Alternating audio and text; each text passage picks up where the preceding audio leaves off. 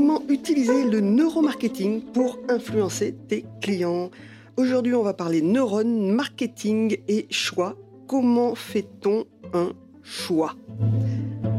Bienvenue dans Pause Marketing et Développement. Depuis toujours, le cerveau, c'est, ça m'intéresse, les biais cognitifs, les décisions. Comment est-ce qu'on prend nos décisions? Qu'est-ce qui fait qu'on fait ce choix-là plutôt qu'un autre? Comment est-ce qu'on devient accro à quelque chose? Alors ça, c'est encore autre chose. Euh, c'est vraiment quelque chose qui m'intéresse de savoir comment on prend nos décisions, comment on est influencé. Est-ce qu'on est vraiment influencé? Est-ce que c'est la publicité qui nous influence? Est-ce que c'est nos amis? Tout ça, moi, ça m'intéresse et j'espère que ça t'intéresse aussi. Donc aujourd'hui, on va voir comment deux chercheurs ont lancé ce concept de neuromarketing. Est-ce que ça permet de vendre plus ou est-ce que ça permet de vendre mieux? Est-ce que tu peux vraiment influencer tes clients? Et surtout, es-tu si influençable que ça? Donc, on commence par la définition du marketing. Le marketing, c'est un ensemble de techniques pour comprendre les besoins de ses clients. Ton client, ton client idéal, c'est le persona. C'est qu'est-ce qu'il veut, qu'est-ce qu'il a besoin, qu'est-ce que je vais pouvoir lui dire pour euh, le convaincre d'acheter chez moi en fait. C'est un peu ça. Le marketing, c'est des outils. C'est pas euh, une technique à l'état brut, c'est vraiment quelque chose euh, de beaucoup plus large qui va permettre en fait de à partir du moment où tu connais ton persona, tu connais ton client idéal, tu vas pouvoir lui vendre des produits qui lui correspondent. Seth Godin disait, on ne vend pas un produit à un client, on répond à son besoin. Tu as beau savoir beaucoup de choses, je te le dis et je te le répète, tu dois répondre aux besoins de ton client. Ça, c'est le marketing. Qu'est-ce que le neuromarketing?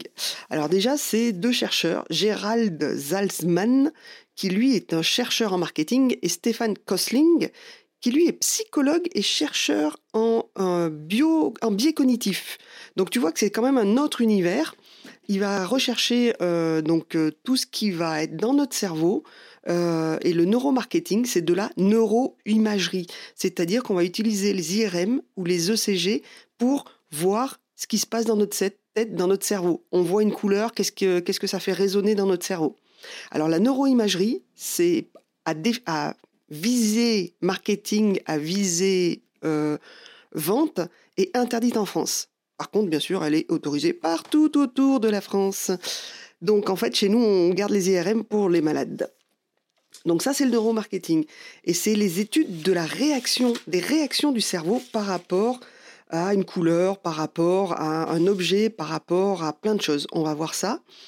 Et donc ces gens-là ont, en 2020, ces deux chercheurs ont déposé donc euh, un brevet qui s'appelle la neuroimagerie comme outil marketing.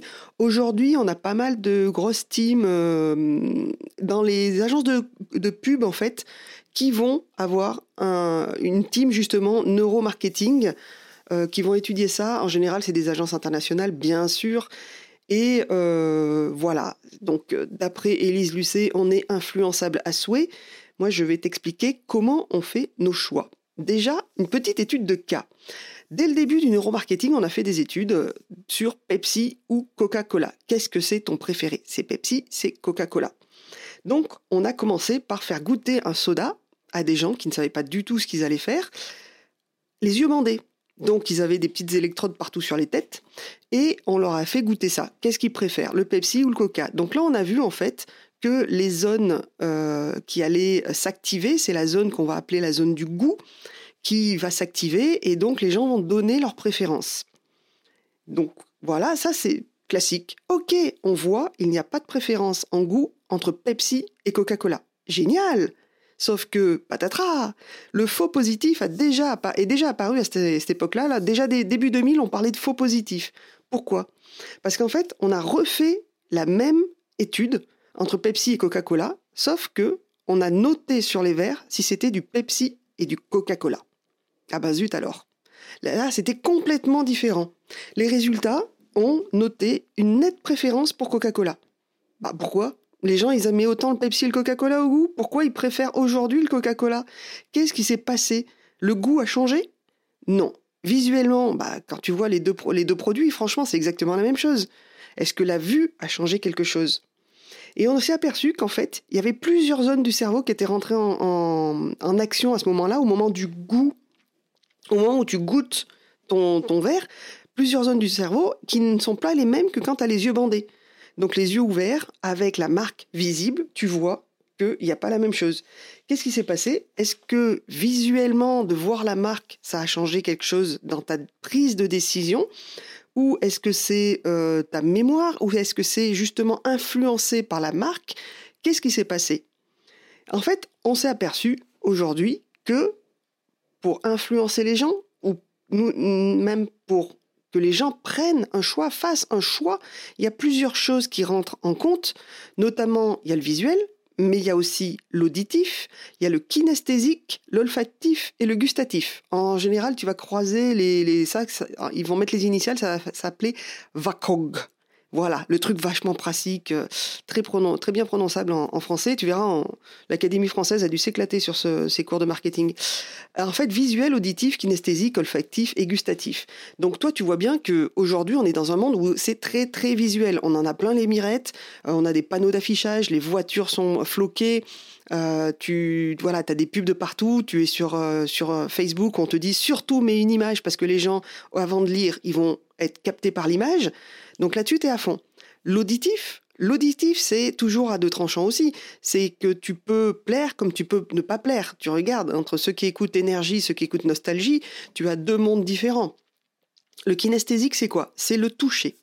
Le kinesthésique, c'est le toucher. Et aujourd'hui, on fait, euh, on travaille beaucoup le toucher. Moi, qui ai travaillé chez Seb un moment, on a fait euh, ce qu'on appelait des poignées soft touch. Soft touch, en fait, c'est des poignées douces, c'est-à-dire que tu as un plastique lisse d'un côté, et tu un plastique un petit peu granuleux, un petit peu doux, qui donne une matière. Et en fait, les gens vont préférer ça jusqu'à ce qu'on s'aperçoive qu'en fait, euh, une fois que tu as fait une coulure dessus, c'est pas lavable, c'est dégueulasse, et en plus ça coûte beaucoup plus cher parce qu'il faut euh, mouler de la bimatière au lieu de faire qu'une seule chose. Mais on va aussi travailler sur tous les produits, sur l'aspect touché. Regarde tes vêtements. Quand tu les achètes, moi je déteste les acheter euh, par internet parce que je ne peux pas les toucher. Et je suis super sensible à ça. J'aime pas les matières synthétiques qui chauffent, euh, qui te brûlent. C'est, c'est pas terrible. Olfactif, qu'est-ce qui se passe? Aujourd'hui, bien sûr qu'on travaille sur l'olfactif et le gustatif. On travaille là-dessus. Quand tu vas dans un restaurant et que tu, manges quelque chose qui ne te plaît pas, tu, te rappelles que tu ne, plais, tu, ne, tu ne plais pas. Et l'olfactif, on va jouer dessus. Qu'est-ce qui se passe aujourd'hui quand, par exemple, tu rentres dans un, dans un supermarché et on te propose, euh, tu, passes là comme ça et tu vois une machine à popcorn. Non seulement tu vois la machine à popcorn, tu vois la vendeuse, mais surtout tu sens l'odeur du popcorn qui va jouer sur différentes zones de ton cerveau euh, et qui va t'amener justement à ce goût du popcorn que tu connais, que tu apprécies ou que tu n'apprécies pas. Donc tout ça, c'est à mettre en, avant. On a aussi, moi ce que j'adore, euh, c'est offrir aux gamins les, pâtes à prout. Je sais pas si tu vois, c'est une petite boîte en plastique et dedans il y a une espèce de liquide gluant.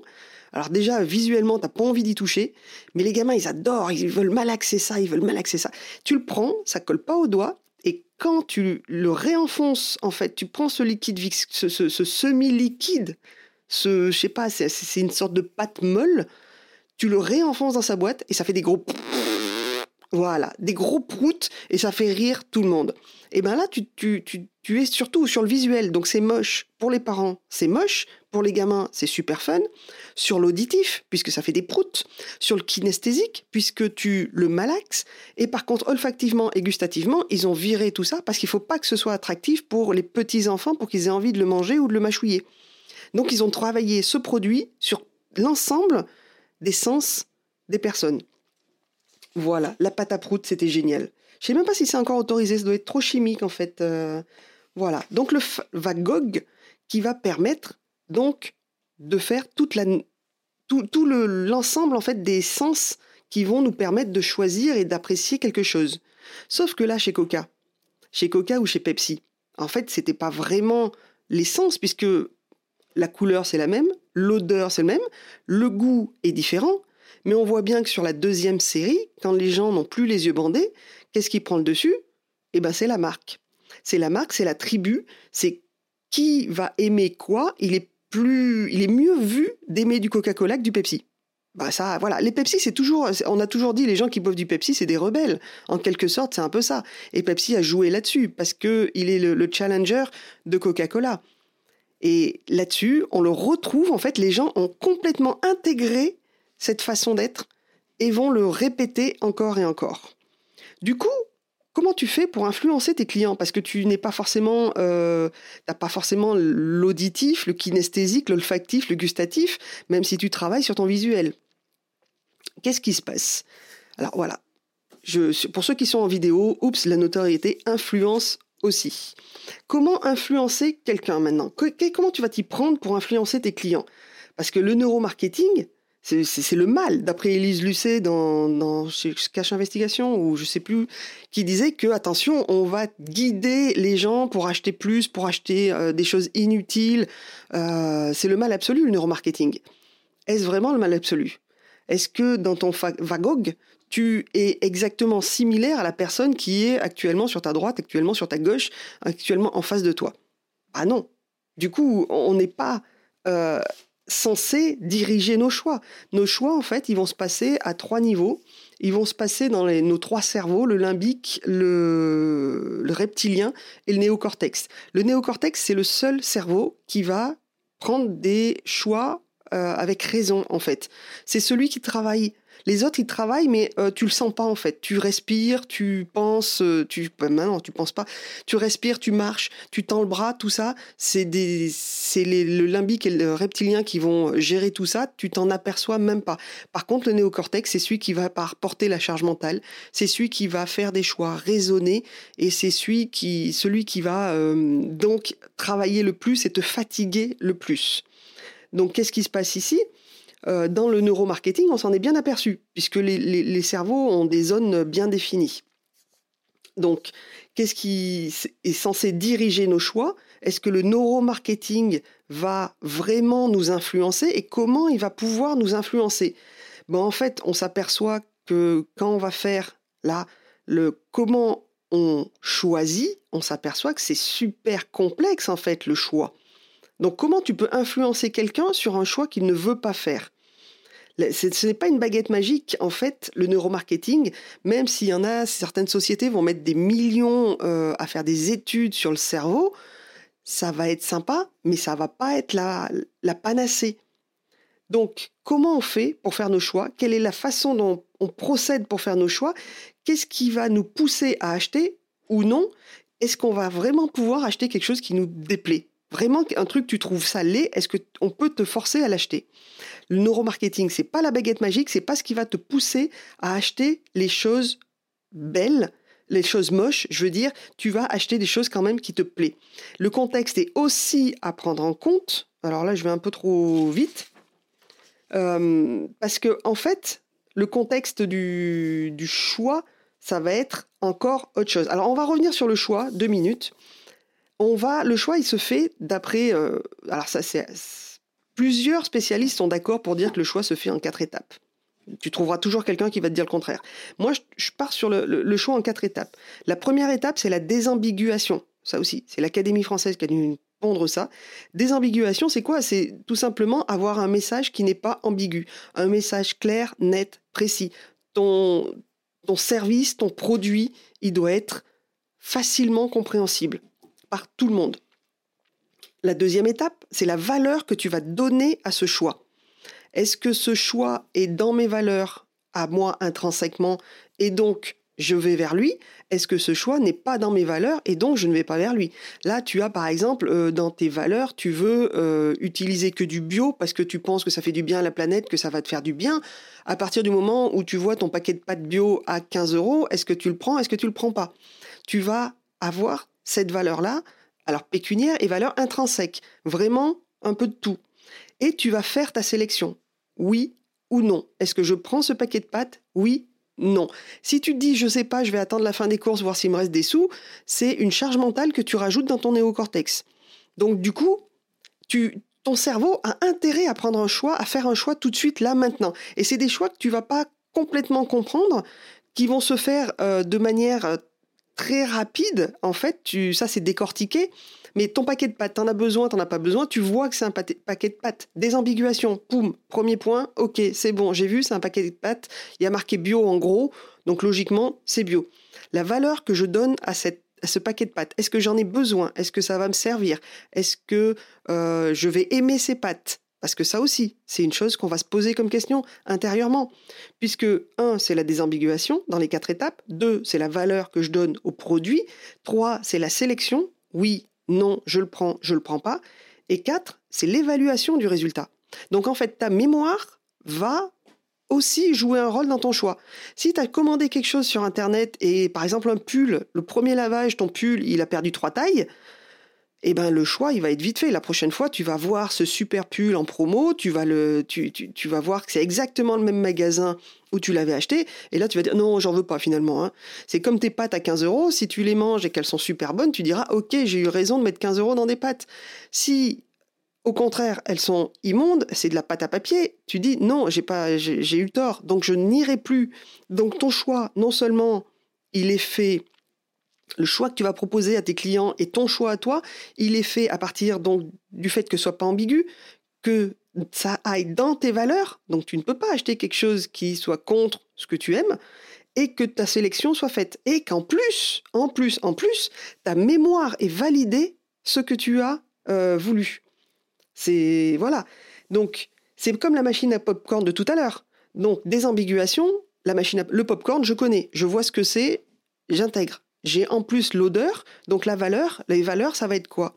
Bah, La valeur, ça va être l'odeur, le goût, ça va me rappeler le goût, ça va peut-être euh, être une partie nostalgique, ça va me rappeler mon enfance, quand je mangeais du popcorn avec mes frères, mes sœurs, mes, mes cousins, cousines. Ça va peut-être être intérieurement quelque chose à valeur très très forte, émotionnellement parlant. Ensuite, il va y avoir la sélection. Est-ce que le prix va me freiner? Est-ce que l'envie, le souvenir va être par-dessus tout ça Est-ce que ce besoin, euh, tout d'un coup, va apparaître que j'ai besoin de cette nostalgie-là et donc d'acheter ce produit? Oui, non. Et la mémoire, donc, est-ce que ma mémoire va être heureuse, en fait, de récupérer euh, Est-ce que je vais, je vais évaluer le résultat que je vais avoir avec ça? Je vais pouvoir acheter cette machine à popcorn et le partager avec ma famille, euh, refaire peut-être des cousinades pour parler popcorn, parler, euh, faire manger des popcorn avec mes enfants, ainsi de suite.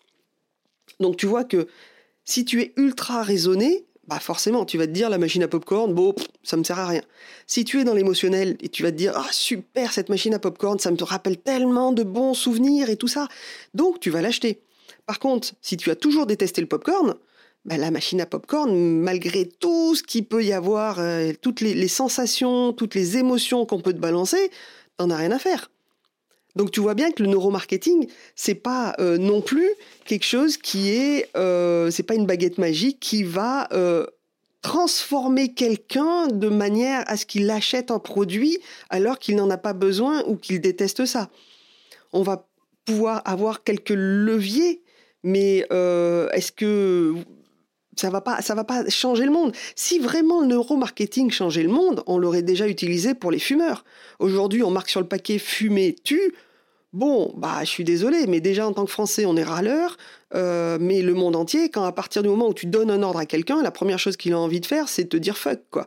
Donc si tu dis fumer tue, euh, les fumeurs, euh, ils vont dire bah non, moi j'ai rien à foutre. Je suis rebelle, mon cerveau est rebelle, je vais continuer à fumer.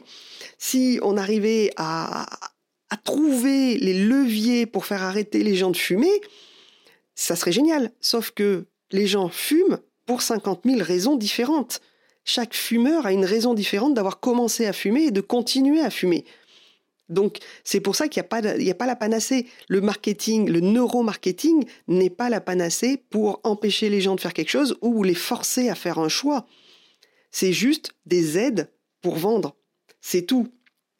Parce qu'en plus, il y a la notion de contexte qui arrive aussi là-dessus. C'est-à-dire, tu as ton choix, tu as déjà tes quatre, tes quatre étapes pour ton choix, mais tu as aussi le contexte qui arrive dessus. C'est-à-dire que la plupart des fumeurs ont fumé parce qu'ils étaient accompagnés, ils étaient en groupe, quelqu'un leur a tendu une cigarette. C'est rarement le fait qu'on soit seul dans son coin et on se dit oh tiens je vais essayer la cigarette. Donc il y, a tout ce, ce, contexte-là. Est-ce que tu es accompagné quand tu fais ton choix? Est-ce que tu es seul? Là devant la machine à popcorn Est-ce que c'est un, un, papa avec son fils qui a envie de le faire découvrir? Est-ce que c'est quelqu'un de tout seul qui se dit bon je sais pas je vais réfléchir? Tu as tout ça qui va rentrer en compte. Est-ce que tu es influencé par les autres sur tes produits aussi? Aujourd'hui, tu as euh, beaucoup, beaucoup de gens qui se disent influenceurs parce que ils utilisent le produit. Donc, intérieurement, toi, tu vas penser que le produit est bon pour toi si tu t'assimiles à cet influenceur-là. Si tu trouves que c'est un, petit con, forcément, le produit qu'il utilise, il va pas te plaire. Donc, il y, y, a tout ce contexte-là est-ce que aussi, euh, si tu es dans une bonne vibe ou si au contraire tu es au fond du trou, tu vas pas penser les choses de la même façon, tu vas pas acheter les choses de la même façon. Est-ce que le processus d'achat est pour toi une récompense ou est-ce que le processus d'achat est pour toi un, un besoin? Là aussi, tu ne vas pas réagir de la même façon. Donc tout ça, les quatre étapes du choix plus le contexte dans lequel tu es, c'est des choses que marketingment parlant, neuromarketingment parlant, on ne peut pas gérer euh, extérieurement. Seule la personne, à l'intérieur de la personne, ça peut se gérer. Donc, est-ce que tu peux gérer comment tu peux voir les gens, comment tu peux influencer les gens euh, Faut être un peu tordu pour se dire ça. En fait, le marketing, c'est un outil de séduction. Comment séduire une personne qui est déjà, qui plaît déjà, en fait? C'est-à-dire que tu as, déjà quelqu'un qui est intéressé par ton produit de loin et tu vas développer tout un tas d'outils de, séduction pour que cette personne vienne acheter ton produit. Le neuromarketing, par contre, c'est uniquement une base de données, c'est uniquement des outils sur comment séduire la personne. Mais ça marche ou ça marche pas, suivant la réceptivité de la personne en face. Donc c'est vraiment un outil de séduction, c'est-à-dire que tu est-ce que ça marche? Est-ce que ça marche pas? Tant que tu n'as pas fait de test, tu ne pourras pas. Par contre, le neuromarketing, c'est un complément au marketing parce que tu vas pouvoir euh, savoir ce qui fait vibrer les gens, ce qui va les influencer, euh, ce qui va les pas les influencer, mais les, voilà les perturber, ce qui va émotionnellement euh, être mis en avant, ce qui va être rationnellement être mis en avant, et comment tu peux faire ça en fait. C'est la raison pour laquelle je t'ai préparé un petit PDF un petit. Ouais, je t'ai fait préparer un PDF quand même où je t'explique comment euh, désambiguiser ton produit ou ton service, rendre le produit le plus clair possible et comment euh, vraiment faire en sorte que ce soit compréhensible, lisible, euh, applicable, qu'il n'y ait vraiment pas de soucis. dedans, je te donne aussi comment expliquer tes valeurs, donner les bonnes valeurs à ton produit et jouer sur le contexte aussi, parce que tu peux aussi jouer sur le contexte euh, par rapport à la personne qui reçoit ton offre, qui voit ton offre, comment faire en sorte que tu sois dans un mieux apprécié en fait par rapport à l'offre que tu proposes. Voilà. Donc tu as le lien juste en dessous, sur le côté, dessus. Ça dépend un peu euh, sur quelle plateforme tu regardes. Je te rappelle que ce podcast est lisible, euh, écoutable. Alors écoutable d'abord sur Apple Podcast, Google Podcast, Spotify, Deezer et encore d'autres d'autres euh, podcasts, voilà, d'autres d'autres endroits où on peut écouter les podcasts qui sont plutôt américains. Euh, tu peux voir aussi ce podcast avec ces petits slides directement sur YouTube, directement sur Facebook. Tu peux me contacter sur Facebook Anne Burtin Création. Voilà, tout simplement. Et quand tu t'inscris pour recevoir ton PDF, donc tu Là, tu, as un lien, tu t'inscris, tu donnes ton adresse email, tu vas recevoir le PDF directement dans ta boîte mail. Et euh, là, bah, tu as deux choix. Il y a des gens qui se désinscrivent tout de suite. Ouf, ils partent. Ça, c'est toi qui vois. Sinon, bah, tous les vendredis, je t'enverrai euh, mon podcast, le lien pour le nouveau podcast. Et tous les mardis, donc sauf cette semaine qui est un mercredi, je t'enverrai les petits tips de communication. En fait, c'est les petits trucs euh, qu'il faut mettre en avant des fois en communication, mais aussi en organisation parce que bah, des fois, quand tu es à ton compte, quand tu es un peu euh, seul, tu pars un peu en live côté organisation. Et moi, c'est un petit truc que j'aime bien mettre au point parce que ça me permet d'avoir des journées fluides. Voilà. Donc je te laisse, tu es complètement libre. Si ça t'a plu, tu peux, euh, si tu le veux, bien sûr, partager ce podcast, tu peux liker, tu peux commenter ce podcast. Tu peux me laisser un petit mot, ça me fait toujours plaisir. Tu peux mettre des étoiles aussi, j'adore ça. Et puis euh, voilà, au plaisir de te retrouver vendredi prochain Euh, rappel, donc podcast euh, sur YouTube, sur Apple, sur Google, tu peux le trouver partout. Et je te retrouve vendredi prochain pour parler d'autres choses, toujours dans le marketing, dans la communication ou dans le développement. À bientôt.